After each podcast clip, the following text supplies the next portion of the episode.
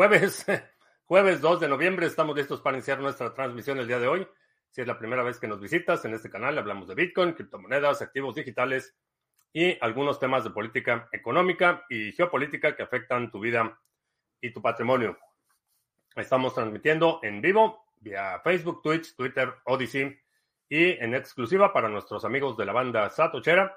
Eh, transmitimos en YouTube, donde puedes ver y participar durante las transmisiones en vivo. También puedes ver las grabaciones en la plataforma de YouTube si eres miembro de la banda Satochera. Eh, vamos a ver, Bitcoin se está negociando en 34.889 en este momento. A pesar de los augurios de mucha gente, no se muere, eh, no ha explotado todavía el precio.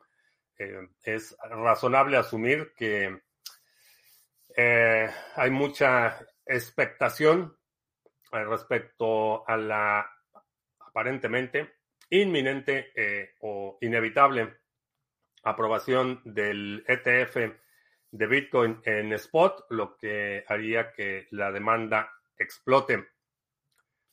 Esa es, esa es la teoría razonable, razonable asumir que va a incrementarse la demanda considerablemente, eh, que le va a dar eh, aún más un dejo de legitimidad, y estoy entrecomillando la legitimidad para nuestros amigos en el podcast, eh, legitimidad a Bitcoin que, que, realmente no lo necesita. sin embargo, hay, es razonable suponer que mucha gente va a querer Bitcoin y que hay poco Bitcoin, está limitado. Nos estamos acercando rápidamente al halving. Bueno, no rápidamente, porque es intervalo de 10 minutos entre bloque. Pero el halving está bastante cerca ya y pues parece que se están alineando las circunstancias para que el precio se dispare, que se dispare el precio de otros activos, eh, como lo hemos visto. Cuando la marea sube, todos los barcos flotan, pero no todos van a flotar al mismo nivel. Va a haber algunos que, pues, no, no se, no se van a levantar. Eh, ha habido algunos, este, el precio de, por ejemplo, Cardano ha estado bastante, este, bastante interesante el tema del precio en Cardano. Eh, también empezó ya la, cerraron los argumentos tanto la defensa como la fiscalía en el caso de eh, Sam Bankman Fried de FTX y Alameda Research. Eh, ya hicieron los argumentos finales, de, presentaron eh, tanto la defensa como la parte acusadora. El procurador presentaron argumentos, cerraron argumentos, ya el jurado está deliberando. es un caso complejo, eh, aunque todo parece indicar que, bueno, parece que la, la, la idea de que atestiguara a Sam Backman fue una muy mala idea. Parece que simplemente dejó más claro que era culpable en los cargos. Sin embargo, son muchísimos cargos y el jurado tiene que determinar. Eh, no es un eh, dictamen global, no dicen si es culpable o no es culpable, pero tienen que ir cargo por cargo, decir, ok, eh, hay suficiente evidencia más allá de la, de la, duda razonable, porque ese es el estándar que se tiene que aplicar para eh, casos criminales. En el caso de civiles, y estoy simplificando el estándar de prueba, pero en, el, en, los casos civiles, cuando es una demanda civil, la ponderación de la prueba es si es más posible que menos posible. O sea, si, si es posible y el estándar es mucho menor. En el caso de casos criminales, el estándar es más allá de una duda razonable. Si la evidencia demuestra que la conducta tuvo lugar más allá de una duda razonable. Entonces es un estándar más alto y tienen que ir cargo por cargo. Eh, y no sé, son noventa y tantos cargos este, los que está enfrentando.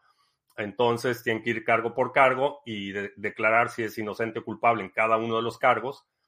Y eh, una vez que se termina esa deliberación, se entrega al juez. El juez va a leer la deliberación de los jueces y va a decir, En el cargo 1, el jurado lo encuentra y el presidente del jurado dice culpable o inocente, culpable o inocente, todos los cargos. Y eh, ese es el dictamen. Eh, generalmente, en estos casos donde hay muchísimos cargos acumulados, hay un, la sentencia no se da de inmediato, sino que se suman los cargos, se, hace un, hay un, una guía, digamos, que utilizan para determinar el tiempo eh, que se va a asignar a cada uno de los cargos según la ley y según el estándar del procurador entonces, eh, después va a haber una eh, audiencia dedicada a determinar la sentencia, pero ya la declaración de culpable o inocente, ya eso estará. No sé cuánto se van a tardar los este, miembros del jurado en deliberar, pero eh, probablemente el lunes. dudo mucho que los manden a su casa. generalmente esos casos de muy alto perfil el jurado está custodiado y no se van de fin de semana. Es que probablemente para el, para el lunes este, ya sepamos. Pero así las cosas. Eh, y, y, a eso me refería ayer. Alguien preguntaba por Solana. Específicamente, uno de los cargos de fraude que está enfrentando es por la manipulación del precio de activos, incluido Solana. Eh, y pues vamos a ver, vamos a ver. Eh, ¿qué tal? César Augusto, buenas noches. Eric en San Juan de Aragón, Venezuela del Norte, saludos. Eh, Frank JRB en Venezuela, la original, ¿qué tal? Wiskeborg, 93% del supply de Bitcoin minado, estamos temprano y tarde al mismo tiempo. Eh, pues sí, temprano porque todavía está la oportunidad, tarde porque pues, es, en mi opinión, lo más barato que lo vas a comprar. Eh, Adirciño en Colombia, ¿qué tal? Manuel Valpo, saludos. a Ayama Asensio, ¿qué tal? Buenas noches. A comprar Solana. Este, pues no sé, no sé cómo vaya a reaccionar si este, lo declaran culpable por la manipulación del precio Solana, no sé cómo vaya a reaccionar el precio. Eh, porque pone en evidencia eh, algo que ha sido muy claro y, que hemos eh, discutido en el canal. es un proyecto altamente centralizado. Y bueno, pues ya si salen más trapos sucios a consecuencia de ese juicio, no sé qué tanto vaya afectar el precio. En muchas ocasiones el mercado este, determina que realmente no le importa y el precio sube. Si hubiera empezado por 25 BTC, estaríamos más temprano con respecto al supply. Eh, la recompensa por bloque, si hubiera empezado en 25, eh, pues sí. Se, se reduce a la mitad cada cuatro años, pero es difícil determinar que eh, ¿qué impacto tendría un cambio de una variable en, al inicio de Bitcoin? A lo mejor, no sé, a lo mejor este, si hubiera sido 50 en vez de 25, eh, no habría suficiente volumen como para que MTGOX iniciara, por ejemplo, y se hubiera retrasado un año. Muy difícil muy difícil determinarlo. Antes de que se me olvide, eh, si habías estado queriendo eh, delegar en el pool de Ontology y no podías porque el pool estaba saturado, ya está desaturado. Ya incrementamos la capacidad para eh, delegación, así es que ya bajamos la saturación al 82% y ya puedes delegar en el nodo de Ontology. Ya está liberada capacidad para que puedas delegar en Ontology. Me había tardado un poco y me seguí tardando un poco y gracias a Tony que ya resolvió el problema. Siempre Tony muy eficiente y muy competente, Tony. ya me ayudó a resolver ese problema. Ah, veo que más del 90% de las personas están en BTC y en los mercados financieros especulando o en inversión entienden la problemática de la deuda y otros temas, pero la mayoría de la población no les hacen creer que es la pandemia o la guerra de Putin el problema principal. Eh, sí, bueno, es, eh, es una de las razones por las que la narrativa de gente que por su posición por, en, en el centro de toma de decisiones, asumirías que entiende las consecuencias de las decisiones que tomas. Y hemos visto que aunque es evidente eh, la consecuencia de muchas decisiones que se están tomando, no asumen la responsabilidad. Esa es una característica del ejercicio del poder y, y el, digamos que un requerimiento para mantener eh, tus privilegios y tus prerrogativas es este, no asumir la responsabilidad de, o las consecuencias de tus acciones. Eh, buscar culpables, ese es un... Hay, hay políticos eh, que han llevado esto al grado de ya una obscenidad. pero sí, tienes gente como Janet Yellen diciendo que, pues, que no sabían que imprimir tanto dinero iba a causar inflación por ejemplo, eh, o Cristina Lagarde diciendo eh, que, no, pues que no hay inflación y que la inflación este, es, es, poquita y que se va rápido y luego pues que no es poquito y que no se va a ir rápido, pero, pero ya no es tanto y, y es gente que sabe, o sea, sabe la, la, consecuencia de sus acciones, pero pues no va, no va a asumir la responsabilidad públicamente. Y desafortunadamente mucha gente no, no tiene o el interés o en muchos casos el tiempo. Hay mucha gente que está, particularmente la que es más afectada por este tipo de, medidas, gente que trabaja este, todo el tiempo y, no le queda demasiada, este, demasiado ancho de banda para adentrarse en muchos asuntos mm, la gente que vive de, su salario, que depende de, a lo mejor, de parte de un subsidio de, este, de vivienda, de salud o de algo, eh, tiene muy poco margen de maniobra. Entonces, también es, es entendible. Y mantener ignorante a la mayor parte de la población y a la población cautiva, al contribuyente cautivo que le llaman, con cautivo, subrayo, este, mantenerlo desinformado es, es, intencional y es parte de una estrategia de, control.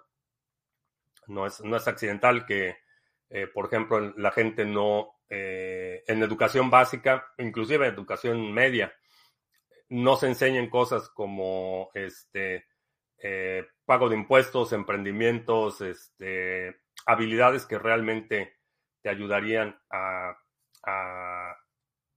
liberarte de una situación así. ¿No? Simplemente es, eh, mantener a la gente en lo más desinformada o medio informada posible para, para poder controlar la situación.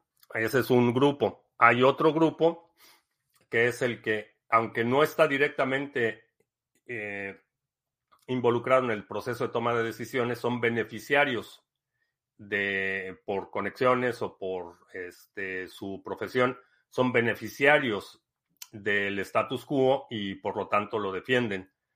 Eh, son académicos, este, eh, gente de los bancos, por ejemplo, que no son necesariamente quienes toman decisiones en términos de política monetaria o endeudamiento, sin embargo, son de los principales beneficiarios de esa política monetaria y de ese endeudamiento, les da acceso a capital muy barato y por eso son tan defensores tan férreos de, del status quo.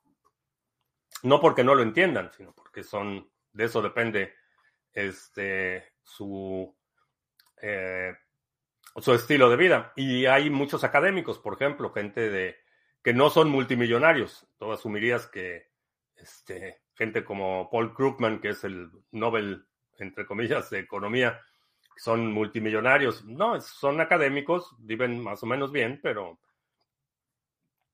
eh, pero su estándar de vida depende del status quo. Por eso lo defienden. Eh, no, por, no tanto porque no lo entiendan. Eh, no se requiere más que un gramo de honestidad intelectual para darse cuenta que algo, algo no cuadra y el, los platos rotos lo pagan la población más, más vulnerable, invariablemente.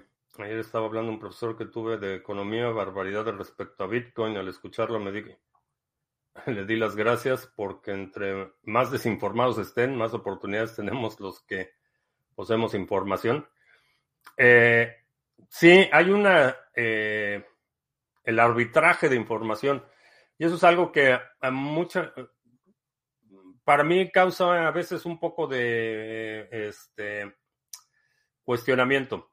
Si es moralmente justificable, por ejemplo, que yo utilice algo que yo sé para obtener un beneficio. Y no hay una respuesta estándar universal. Eh, es una respuesta más de caso por caso. Eh, esta simetría de información, por ejemplo, se puede aplicar en un escenario en el que alguien me está consultando para una asesoría técnica, por ejemplo. En ese caso, es, digo, no hay mucho que pensarle. Yo he dedicado décadas ya, décadas de mi vida al tema de la tecnología. He acumulado un conocimiento bastante eh, nada despreciable, digamos. Entonces, si alguien me quiere pagar por que opine sobre un, proyecto, no tengo problema en hacerlo.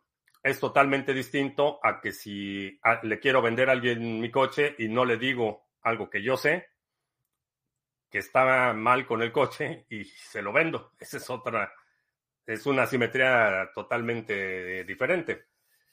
En el caso, y esa es una de las eh, acusaciones más frecuentes que hacen, por ejemplo, maximalistas respecto a las criptomonedas, que que estás vendiendo basura y que sabes que estás vendiendo basura y que por lo tanto es, es inmoral y es una falta de ética vender criptomonedas porque sabes que son basura.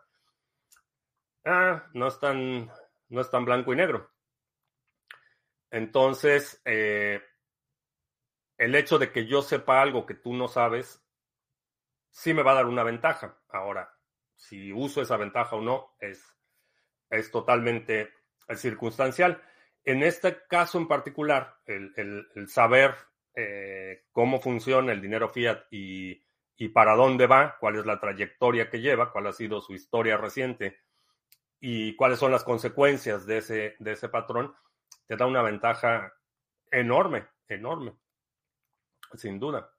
Eh, y no está, en mi opinión, si le has dedicado el, el tiempo y el esfuerzo y el sacrificio necesario para informarte, para eh, sacrificar eh, placeres y, gustos inmediatos por construir un futuro perfectamente ético, legal y justificable que disfrutes de esos beneficios. Operación Choke Point para atacar cripto con regulaciones. Eh, sí, el problema es que se van a ir a otro lado. eso es lo que va a pasar. Ya eh, han, sucedido dos cosas significativas en los últimos años. La primera es el debilitamiento de la hegemonía del dólar. Y una de las razones por las que se ha debilitado la, eh, hegemonía del dólar es precisamente por el abuso de herramientas como la eh, la fiscalización, la sanción de entidades y personas, el uso político de las herramientas financieras para sancionar empresas extranjeras, para sancionar países, es el abuso de esa hegemonía del sistema financiero global lo que ha debilitado eh, la postura del dólar como moneda de reserva. Eh, es por esos abusos que países razonablemente, no, este, no los culpo, países como China, como Rusia, eh, como Venezuela, como Cuba, como cuanta persona y empresa ha sido sancionada, busque una alternativa. perfectamente razonable que este, traten de eh, procurar su, su, interés nacional. Es perfectamente razonable. Y lo mismo va a pasar con las criptomonedas. Eh, se, va se va debilitando eh, cuando abusa ese poder y la capacidad que tiene para influenciar otros mercados, se va a debilitar. A diferencia de cualquier otra cosa que han tratado de suprimir, detener o controlar en el pasado, eh, no lo van a poder detener. Pueden criminalizarlo todo lo que quieran, pueden prohibir todo lo que quieran, no lo van a detener y lo que va a suceder es que van a perder todavía más esa eh, posición y van a perder algo que no se puede reemplazar. Y, bueno, esto es algo que a lo mejor, eh, por analogía, este, y por la, digamos que lo reciente del, eh, de los eventos puede causar cierto escosor, pero eh, allá voy. Este, Estados Unidos es una economía de servicios. Principalmente hay sectores de manufactura, pero es una economía de conocimiento. Si ese conocimiento se va, no puedes reemplazarlo. Eh, a diferencia de una economía basada, por ejemplo, en, eh, en manufactura, donde si se va a la manufactura, puedes reemplazar manufactura, pero no puedes reemplazar la economía del conocimiento. Entonces, si el talento se va a otro lado, eh, no lo puede reemplazar. Y, es uno de los problemas que cuando eh, China, por ejemplo, quiere ocupar Taiwán, el problema es que la gente que sabe operar la infraestructura de muy alta tecnología de Taiwán se va o se muere en Taiwán. China se va a llevar décadas en poder este, reemplazar a esa gente. Entonces, están, están jugando con la retórica, pero si, si, continúa esa eh, actitud hostil a las criptomonedas, van a ir. Y, es todavía más retórica que acciones, porque acciones concretas eh, son bastante este, reversibles, digamos son políticas administrativas. No, no, han cambiado ninguna ley, no ha habido este, ninguna ley que sea abiertamente hostil. Lo que están haciendo es reinterpretando leyes existentes y eso generalmente no, no dura mucho, pero pues el capital va a ir a donde sea mejor recibido. Ah, Adrián, ¿crees que detrás de escena Gary Gensler tiene lo tienen amenazado para que no apruebe las ETF hasta que ellos le digan. No, creo que lo que está haciendo es negociando condiciones. Este, quién le va a dar este, el puesto de en la mesa directiva de qué empresa y, y, de cómo va a estar el bono y eso es lo que están negociando. Es increíble cómo están tan desinformados. ¿Crees que ya las instituciones salieron de esa ignorancia? Muchas sí. Eh, muchos inversionistas institucionales ya tienen claro que van a tener que participar de alguna forma. Están buscando este, la forma de hacerlo que les dé la mayor ventaja posible. ¿Crees que en estos años se creó un valor importante en el desarrollo de algunas altcoins y solo es cuestión de tiempo y adopción en aplicaciones y subyacentes? Sí. Sí, se han creado este, plataformas, instrumentos, este, sectores enteros. Eh, creo que sí.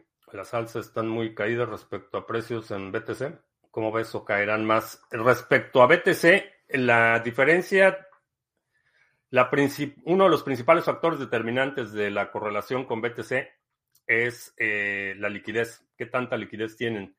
Las que tengan menores rampas de entrada, las que tengan menor liquidez directa, sin pasar por Bitcoin, eh, creo que van a ser las que se puedan alinear mejor, puedan eh, prosperar. Las que no tienen esa liquidez, las que no tienen rampas de entrada, las que no están listadas en exchange, que no pueden ser cambiadas por fiat fácilmente, creo que son las que van a sufrir más la con esa paridad contra BTC. Eh, ¿Qué impuestos se pagan en criptos en países que no están regulados o no se pagan? Uh, en teoría, no se requiere una legislación específica para las criptomonedas. Como cualquier instrumento de cambio, en teoría, eh, y esto estoy hablando en términos generales porque cada país va a tener su propia legislación, pero en aquellos casos en los que recibes un beneficio en especie, tienes que declarar su valor. No hay una legislación específica para este regalos de este de vehículos para quinceañeras. Este, no hay, no hay tal legislación. No hay legislación para regalos este, de relojes cuando te gradúas de la universidad. No hay, no hay legislación. En teoría, y la mayoría de las leyes contemplan algún indicio o algún indicador o tienen algún artículo que aborda el tema de eh, pagos en especie y beneficios en especie. Entonces, eh, en esa categoría entrarían las criptomonedas. ¿Se pagan impuestos o no? En teoría sí debes de pagar impuestos si recibes más de cierta cantidad en un año fiscal pero eso está determinado por cada país. No se requiere en realidad una, un rubro específico de las criptomonedas o una tasa especial de criptomonedas. Es, sería el mismo caso que si te regalan un automóvil. Este, en teoría, eso es un, un beneficio que es cuantificado al momento del obsequio y, y, en algunos países sí vas a tener que pagar un impuesto por la transferencia. Eh, o considerarlo como ingreso, dependiendo de, la ley, aunque no diga específicamente criptomonedas. Eh, generalmente va a estar en la sección dedicada a obsequios en especie. Este, van a tener, por ejemplo, límites que no puedes recibir más de X cantidad al año en obsequios, que todo lo demás lo tienes que declarar, etc. La cuestión es que ahí la fiscalización es más complicada. Daniel Pérez, miembro de la banda Zapuchera, ¿qué tal? Buenas noches. ¿Crees que después de los ETFs de Bitcoin, instituciones como BlackRock solicitan ETF de Cardano, por ejemplo? Eh, creo que sí.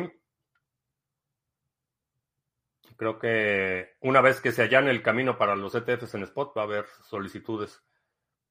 Eh, no, no creo que un fondo como BlackRock inicie, pero va a haber eh, un, digamos que la, segunda división o la liga menor este, va a empezar a solicitar ese tipo de, instrumentos y si hay demanda eh, en fondos más grandes, también va a haber fondos más grandes solicitándolos. La marca de zapatos Salomon, eh, no, no los, no tengo Salomon, este, pero he escuchado comentarios bastante buenos, muchas recomendaciones sobre todo de este, zapatos para hiking, caminata.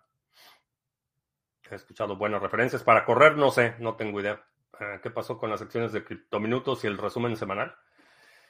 Eh, estuvimos haciendo pruebas con los criptominutos y no tuvo el efecto eh, que, vaya, el objetivo de los criptominutos era tener segmentos que se podían compartir más fácil con el objetivo de incrementar la audiencia. Eh, estuvimos probando mes y medio, me parece, y el problema es que los que estaban viendo los criptominutos eran los mismos que estaban viendo las transmisiones en vivo. Entonces, realmente el porcentaje de nuevos suscriptores o nuevos este, visitantes era marginal.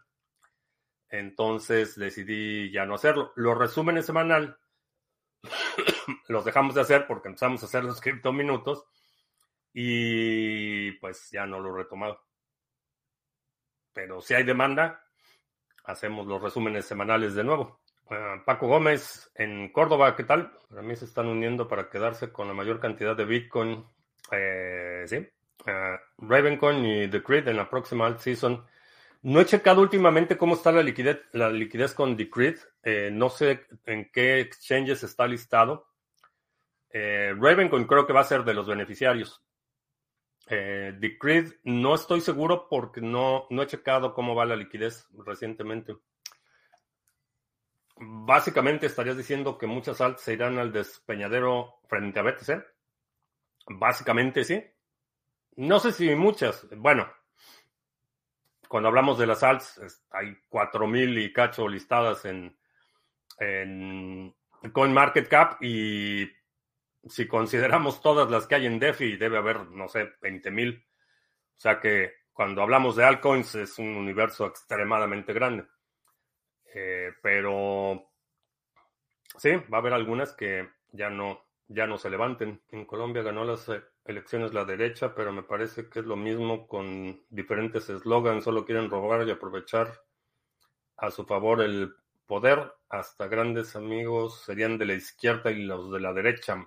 Eh. Ah, pues que ya declararon culpable a Sam Backman de todos los cargos. Zócalo. Que eran noventa y tantos cargos, si no mal recuerdo. Este. La audiencia para la sentencia es el 28 de marzo, o sea que pues se va derecho a la cárcel otra vez. Este, ya con.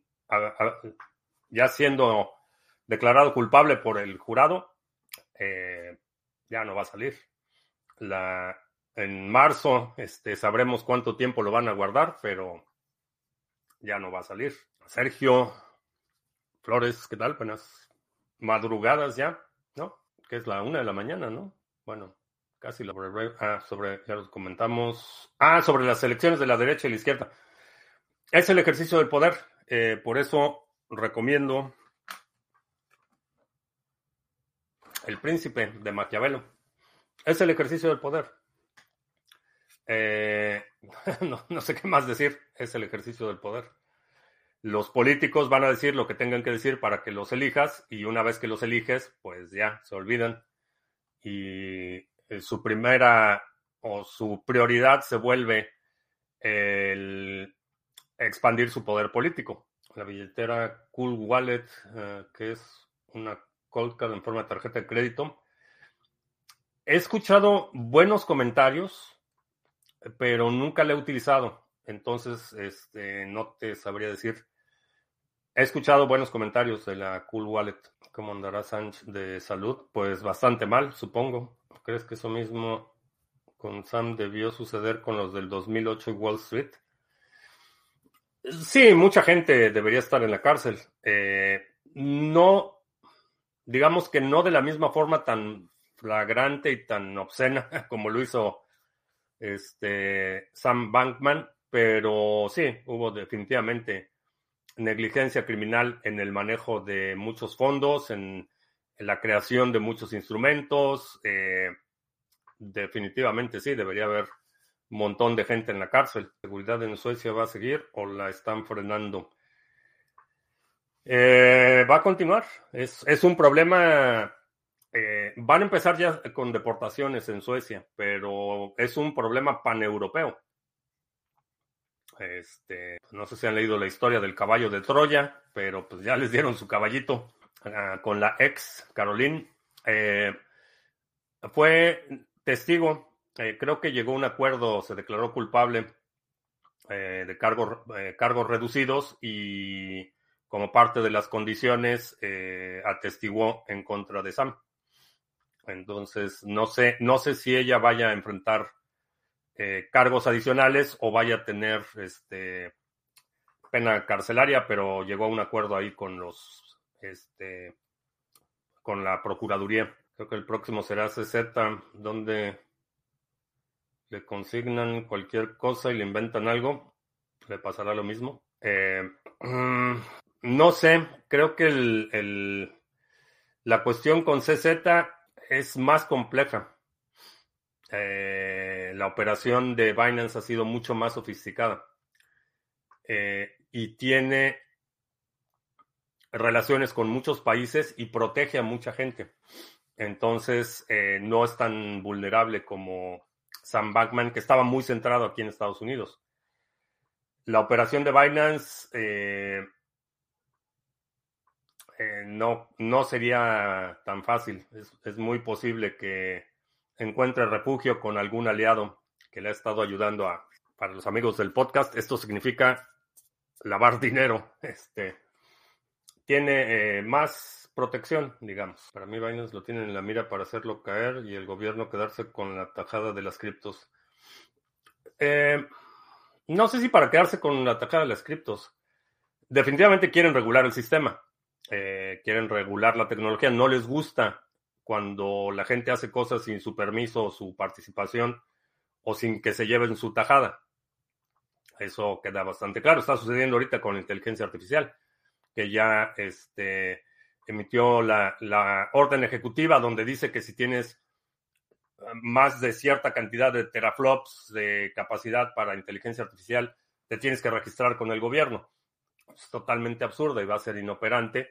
Y el problema de estas este, eh, acciones ejecutivas apaciguadoras eh, es que realmente no, no son aplicables, no tienen efecto, no... Si tú tienes esa capacidad, lo único que haces es crear dos empresas y ya, este, con eso eliminas, este, puedes distribuir esa capacidad o registrar una y, rentar esa capacidad a 20 empresas. O sea, es totalmente absurdo el, mecanismo de registro, pero no les gusta a, los políticos, no les gusta que tengas iniciativa, no les gusta que, tengas eh, libertad, autonomía y autodeterminación. Eso es lo que no les gusta no es tanto las criptomonedas o la inteligencia artificial o la energía renovable o lo que sea. Es, el hecho de que puedas conducir tus asuntos eh, de forma privada sin la intervención del gobierno. Es lo que ese Z es más compleja, para, pero más limpia. un vulgar, peor, peor, peón del régimen. Y luego el régimen lo abandonó. Eh, no, es una lectura incorrecta pero no me sorprende, mi estimado Fifario. Definitivamente es más compleja, la operación de Binance es más compleja, eh, hay más hilos y no es un vulgar desfalco como lo hizo este FTX, que lo que hacían era que recibían los depósitos y esos depósitos se los pasaban a Alameda. Alameda este, perdía todo el dinero y después utilizaban nuevos depósitos para pagarle al tapar el hoyo y pedían préstamos y hacían adquisiciones con dinero que estaban imprimiendo. O sea, el manejo fue bastante, bastante burdo. La operación de eh, Binance es más sofisticada. Bases de datos como la SQL están obsoletas, eh, ¿no? Todavía es importante para la ciencia de datos y la inteligencia artificial o hay mejores motores más innovadores. No, la, base de datos sigue siendo, eh, SQL sigue siendo estándar muy utilizado. No, no se ha quedado obsoleto. La velocidad de ejecución no depende tanto del lenguaje eh, de, queries, eso significa SQL, Standard Query Language, eh, lenguaje estándar de invocaciones, sería la traducción. No depende tanto del lenguaje en sí, sino de la arquitectura, la capacidad, de, digamos, física de la infraestructura. Eh, pero puedes hacer bases de datos súper rápidas con SQL. Se requiere un diseño, eh, un mecanismo de indexación y de concatenación de datos y referencias muy eficientes. Eh, pero es perfectamente vigente. SQL sigue más vigente. Sí, sí, a menos, a menos que quieras pagar una fortuna por licencias y utilizar Oracle, que tiene herramientas de desarrollo, tiene soporte y algunas ventajas, pero este proyectos en SQL son que además hay mucha infraestructura legacy, que esa es, esa es la otra cuestión. Digo, hay bancos este, utilizan el sistema Swift. El sistema Swift es un es un FTP, es un servidor de transferencia de archivos que tiene más de 50 años esa tecnología. Es un servidor FTP Swift. Es eso. El, banco, cuando tú haces una transferencia vía Swift, lo que hace es crear un archivo de texto con las instrucciones y mandar ese archivo de texto a la contraparte y, eso es Swift. Es un archivo, un servidor de FTP.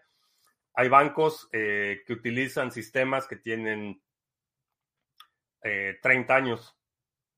Eh, hay muchos, todo el sector salud, por ejemplo. utilizan sistemas que tienen décadas. Entonces, aun cuando hoy en día, si hoy tuvieras que hacer un desarrollo desde cero, pudieras eh, utilizar o consideraras una herramienta distinta, la infraestructura del mundo funciona con SQL. Entonces, no está obsoleto ni por mucho. Hablando de inteligencia artificial, el último podcast de Lunático me dejó loco. Échale un ojo a la blockchain Ronin, que está creciendo mucho para juegos. Acaban de poner el juego Pixels en la blockchain. Es, eh, Ronin es donde estaba. Se me olvida el, juego este de los clones. Se me olvidó el nombre. Muchos bancos trabajan con COBOL. No sé, no sé si todavía. Eh, a mí sí me tocó ver este, por ejemplo, compañeros de escuela y, colegas que estaban trabajando en bancos y demás, este, sí, tenían sistemas en COBOL y sistemas súper obsoletos. No sé si todavía los tengan, pero Swift es eso, es, un servidor de FTP. Se está cocinando la Tercera Guerra Mundial. Eh, bueno, sí, son, son dos cosas, pero es una conquista silenciosa. Es, ese es, eh, hay que reconocerles que les funcionó bien la, invasión no violenta, la ocupación no violenta de, Europa. Ahora, en cuanto a la Tercera Guerra Mundial, no estoy seguro, no veo a los países con muchos ánimos de pelea. Todos los países están buscando una guerra proxy. Ya hasta, hasta Corea del Norte ya se subió al, tren de las guerras proxy. Eh, nadie quiere tener una confrontación directa. Entonces, eh, por mucho que los países eh, árabes del mundo árabe dicen que este, exigen y reclaman por este, la cuestión de Palestina, ni aceptan a los palestinos en sus propios países, ni están muy dispuestos a intervenir. Irán es el que parece que da, da, hace la finta como que quiere, pero no, nadie tiene mucho interés en, una confrontación directa. Nadie quiere la guerra en su territorio. Esa es, la cuestión. Que es eh, vinculado, pero diría más marginal con el tema de la migración en Europa, que mencionaba el otro día eh, que es, inevitable que se reemplace la población europea.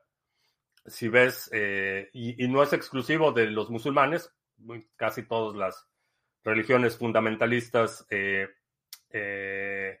demandan la procreación desmedida, este, el crecimiento del rebaño. Entonces, digo, las familias musulmanas establecidas en Europa en general tienen muchos hijos y las familias nativas europeas no. Entonces, solo es cuestión de tiempo antes de que sean totalmente reemplazados. ¿Cuándo va a suceder? probablemente dos generaciones más. No en todos los países va a ser al mismo tiempo o con la misma velocidad, pero sale dos generaciones. Una familia que hoy tiene cinco hijos, la siguiente generación van a ser 25 y para la siguiente generación son 125. Entonces, échale cuentas supuesto no es tan, no es tan regular, pero una familia con muchos hijos va a tener muchos sobrinos y muchos hijos y muchos nietos, y muchos nietos van a tener muchos hijos, y como se encamina todo en 30 o 40 años, pagaremos más impuestos que hoy. Eh, sí, Axe Infinity, ese Axe Infinity es el que, el que mencionaba. Manuel, que sí, Cobol todavía, doy fe de alguien cercano. Pues entonces podemos concluir que SQL tiene una larga vida por delante. Todos quieren beneficiarse del fin de la guerra, pero nadie quiere pagar el precio de la paz. Mm. no estoy seguro que esa aserción sea correcta. La paz generalmente es más barata, no es más cara. Eh, la guerra es más cara. Pero están dispuestos a pagar el costo de la guerra porque lo que van a recibir a cambio es mayor. Ese es el cálculo de la guerra, siempre es así. Estás comprometiendo determinados recursos para obtener recursos de mayor valor o, de mayor beneficio. Esa es, esa es la guerra. Esa es una de las razones por las que los países han entrado en conflictos territoriales por acceso a eh, recursos naturales, yacimientos de petróleo, este, oro, eh, acceso a mar, este, y un largo etcétera. esos, los conflictos territoriales no son por identidad nacional o por orgullo, este, jalapeño, este, no, no son, no son por eso. Los países se pelean por territorio, por recursos. Entonces, eh, es, ese es eh, el cálculo que haces. Estoy comprometiendo estos recursos para este conflicto y si gano el conflicto voy a obtener estos recursos. Territorio, recursos, este, capacidad, tecnología. Y en una guerra muy primitiva, pues damiselas y esclavos. Ese es, ese es el, el, cálculo de costo-beneficio de la guerra. La paz no es, no es más barata que la guerra. Digo, no es más cara que la guerra. ¿Todavía crees que Zelensky será visto como un héroe en el, futuro? Eh, creo que sí, creo que ya ganó su lugar. Independientemente de lo que pase en, en, Ucrania, si pierde la guerra, si lo obligan a negociar, independientemente de lo que pase en Ucrania, eh, ya se ganó su lugar en la historia pudo contener al que se supone que era el segundo ejército más poderoso del mundo, eh, lo pudo contener por, ¿cuánto llevan ya? 600, 620 días o algo así. Eh, entonces, independientemente de cómo termine la guerra, eh, si tiene que ceder territorio, si lo obligan a negociar, el, el mérito de haber detenido el avance a pesar de, todos los pronósticos, contra todo pronóstico, inclusive los medianamente informados, eh, logró detener el avance de lo que se suponía que era el segundo ejército más poderoso del, planeta. Creo que sí, creo que sí se ganó su lugar. Y para los ucranianos, este, creo que, creo que sí, tiene, tiene un, un lugar de héroe aun cuando perdiera. Más hijos más caro alimentar. Alguien decía que era más barato salir a comer todos los días que cocinar en casa. No sé quién diga semejante cosa, pero este, si comparas el mismo platillo en tu casa y pagarle a alguien para que lo haga, en algunos países a lo mejor sí sale más barato. Este, en lugar de que tú dediques una hora de tu tiempo, ganas 20 dólares a la hora, que es una hora de tu tiempo, que vayas a un lugar y alguien le dedique este, la misma hora, pero que gane la mitad. A lo mejor sí, a lo mejor en algunas unas circunstancias este, muy particulares sí. Por supuesto, si vas a salir a comer este, comida callejera y lo comparas con comer carne de res en tu casa, pues sí, sí va a salir más caro la carne de res. Pero es una ley casi universal que en igualdad de circunstancias, cocinar en tu casa es más barato. Este paso pienso que es más probable una guerra en Latinoamérica por todos los malos estadistas que me dirigen, ah, que nos dirigen. La gente por sí es rápida para los nacionalismos, pero lenta para la autocrítica. No estoy seguro. La, la realidad es que Latinoamérica no es tan beligerante. Y aunque hay mucha, hay crimen, hay delincuencia, hay eh, focos de guerrillas generalmente vinculadas al narco pues, para controlar zonas de, de trasiego de eh, transporte Latinoamérica no es tan beligerante. Eh, no es tan dado a pelear con los vecinos. Hay conflictos eh, en zonas limítrofes, pero la mayoría de los conflictos son internos. Hay por ahí algunas disputas entre, este, que es Bolivia y Ecuador, creo, este, pero nada, este, nada comparado a lo que se ve, por ejemplo, en los Balcanes o lo que está pasando en, este, Armenia y Azerbaiyán o cosas así, no hay, no hay ese tipo de, de conflictos. Entonces, eh, conflictos internos en Latinoamérica, creo que sí.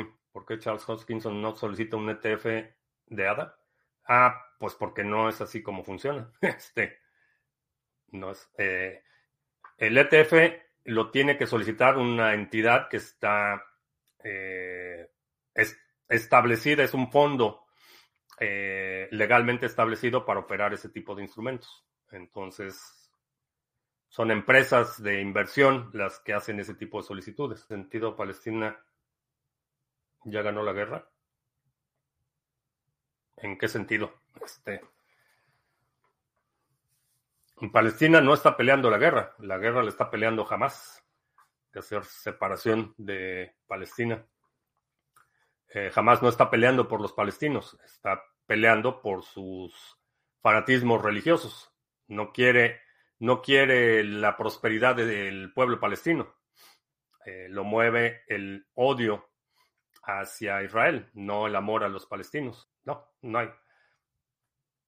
No hay comparación. Es cierto, históricamente se paga por paz en diferentes formas. La guerra tiene un precio superior. Eh, sí. Eso, eso es lo que hacían, por ejemplo, este, con las últimas oleadas de las incursiones vikingas, este, en muchos lugares, pues mejor les pagaban, en lugar de que llegaran los vikingos a destrozar todo, este, pues mejor les pagaban. El tributo es eso, el tributo es el, costo que pagan los pueblos por mantener la paz. E, ese es, ese es el tributo eh, históricamente. Hoy en día tenemos este, acuerdos comerciales y algunos otros mecanismos para evitar la, confrontación directa. Pero este, mecanismos multilaterales, este, el, objetivo de Europa, por ejemplo, es principalmente político. El proyecto de la Unión Europea ha sido un proyecto primero político y después económico. Ahí están los resultados. Los resultados están a la vista. Pero el propósito del proyecto paneuropeo era que no se mataran entre ellos, primero y antes que nada. Lo económico, pues ya, después lo vemos. ¿Qué marca de wallet física recomiendas para comprar en lo que queda del 2023? Eh, wallet física, eh, Cold Card, eh, Jade, para Bitcoin. Eh, que esas son solo Bitcoin, o Trezor son las que te recomendaría. Minter Token Mint, aplicación descentralizada para la colaboración y publicación. Me suena Mint, me suena Mint, pero no, no tengo muchos datos. ¿No habían sacado un proyecto ya? No me acuerdo el nombre, me suena. Para los conspiranoicos que dicen que BTC lo inventaron los Illuminati y que lo impusieron y que están manipulando para que se dé su adopción, se les podría decir que no importa quién lo creó, ya que es descentralizado anticensura y que hasta ahora están entrando los Illuminati. Esa es la cuestión. No importa quién lo creó, es, es muy posible que hayan sido los servicios de inteligencia de Estados Unidos quienes lo crearon. Es muy posible. Eh, no importa, el, código está abierto, ahí está el código, lo puedes ver. Eh, puedes crear tu propio código, es un protocolo, es una serie de reglas que no pueden manipular o no pueden cambiar. Aun cuando hoy saliera Satoshi y dijera, no, pues yo soy el mero, mero Satoshi y aquí está mi firma digital y pues digo que ahora subamos el, stake, digo que subamos la emisión de Bitcoin al doble, creo que ni el mismo Satoshi podría cambiar las reglas del consenso de forma unilateral. Habría una guerra civil de Bitcoin, este, y habría gente que no, pues es Satoshi, es lo que diga Satoshi y que le tiene mucha veneración al, muy tendiente al culto a la personalidad. Pero eh, si Satoshi, aún demostrando sin lugar a dudas que es Satoshi, y saliera con que pues me equivoqué, que mejor que en lugar de 21 mil fueran 21 millones, que fueran 24 millones o 48 millones. Mi nodo diría que no. El tributo es alimentar al monopolio de la violencia. Mm, no necesariamente porque eh, hay pueblos que han accedido a pagar tributos a pesar de tener eh, capacidad de ejercer violencia. Eh, pagar tributo no, no estás definitivamente fortalece a tu adversario, eso sí, lo fortalece económicamente, fortalece su posición, pero no necesariamente te deja indefenso. Y podemos ver el caso de los tlaxcaltecas, por ejemplo, que estaban sometidos por los el imperio azteca fue la razón por la que se aliaron a Cortés. Estaban sometidos por los, eh, los aztecas, pagaban tributo a los aztecas, pero no eran indefensos. Eh, tenían los números y tenían capacidad de ejercer violencia. Habían optado por la vía de, la negociación, pagarle tributo a los aztecas, pero tenían capacidad para ejercer violencia. La caída del imperio eh, azteca no habría podido ser, eh, no habría podido materializarse sin la asistencia de los, no sé, 50 mil tlaxcaltecas o quién sabe cuántos se unieron allá. No me acuerdo ya. Este, no me acuerdo cuando lo estudié, no que, no que hubiera estado ahí. No me acuerdo cuando lo estudié, que eran, no sé, miles de tlaxcaltecas, no sé si 5 mil o 50 mil o quién sabe cuántos. Pero esa era la situación. Estaban sometidos, eh, pagaban tributo, pero no, eran, no, es, no es que fueran incapaces de, de ejercer violencia. Y lo mismo sucedió con otros ejemplos a lo largo de la historia. Excausen tarde pero sin sueño, sin sueño, ¿qué tal? Alex B2020, ¿qué tal? Buenas noches. Equivoqué, tenía que haber empezado las recompensas con 25. No sé, mi nodo diría que no. No, que Max Kaiser tiene una empresa de criptografía desde el año 94. ¿Puede haber una remota posibilidad que él fuese el creador de BTC? No. No tiene la capacidad técnica para hacerlo. Lo suyo es la propaganda y la adulación. Eso es, eso es lo suyo. Pagaron tributo a aztecas desde el último diluvio. Este, sí, digo, era, ese era el trato. Y, y no es, vaya, es un ejemplo que se me vino a la mente porque estaba leyendo el otro día sobre el tema. Pero hay muchos ejemplos a lo largo de la historia donde es mejor una paz negociada que este que la violencia, ¿no? Y en alguna ocasión me dijo un abogado que es mejor un buen arreglo, un mal arreglo que un buen pleito. Este, salen más baratos un, un mal arreglo que un buen pleito. Y bueno, no es que los abogados tengan mucha este, autoridad moral, pero pero sí, en muchas ocasiones un, arreglo en eh, una paz negociada en condiciones desfavorables es mejor que el conflicto. Como Ucrania ya ganó la guerra, en ese sentido Palestina ya ganó la guerra. Este, no, Palestina no está en guerra. Este, y no, no tiene nada que ver una cosa con la otra. No sé, no sé cómo le hacen en el metaverso para enseñarles este, geopolítica, pero no tiene nada que ver una cosa con la otra. Y Palestina no está en guerra. Está en guerra Hamas, un grupo terrorista, y otros grupos terroristas afines. El pueblo palestino no está en guerra. El Yuyo en la carretera, ¿qué tal? Primero Stacy Herbert antes que Kaiser.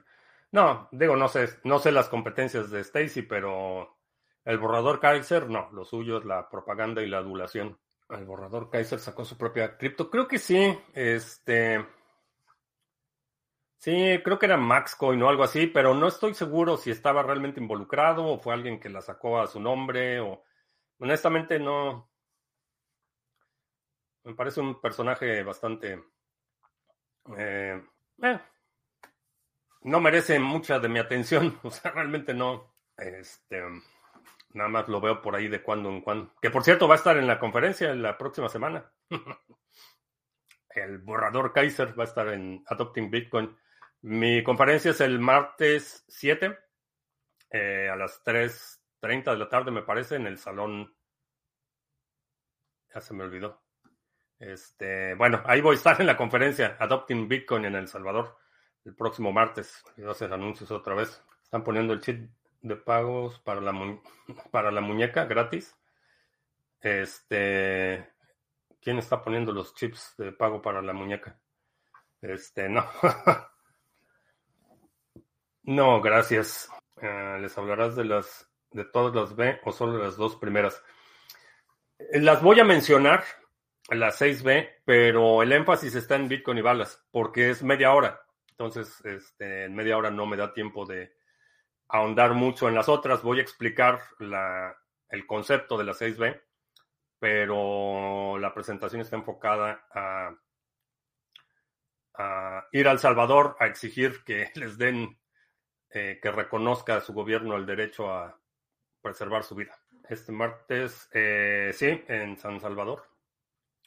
La conferencia se llama Adopting Bitcoin o Adopting Bit, se llama. A ver, ahí está. Pues ya, ahora sí voy a tener que compartir la pantalla, hacer anuncios rápidamente. Ah, aquí está. Adopting Bitcoin 2023. Eh,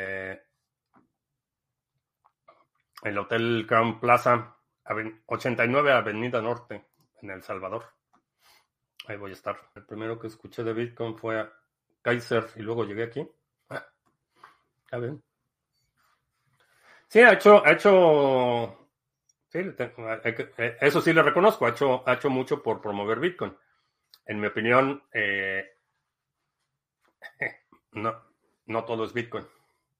Vamos a ponerlo así. Eh, cuando viajes el lunes, cuando te pregunté sobre la purga de disco se me ocurrió la idea de solo emigrar Bitcoin y dejar Fulcrum. Y ahora tendría nodo de 3 terabytes de capacidad. pues fíjate. Bueno, pues ya, vámonos porque tengo mucho que hacer. Te recuerdo que estamos en vivo lunes, miércoles y viernes, 2 de la tarde, martes, jueves, 7 de la noche. Si no te has suscrito al canal, suscríbete, dale like, share, todo eso.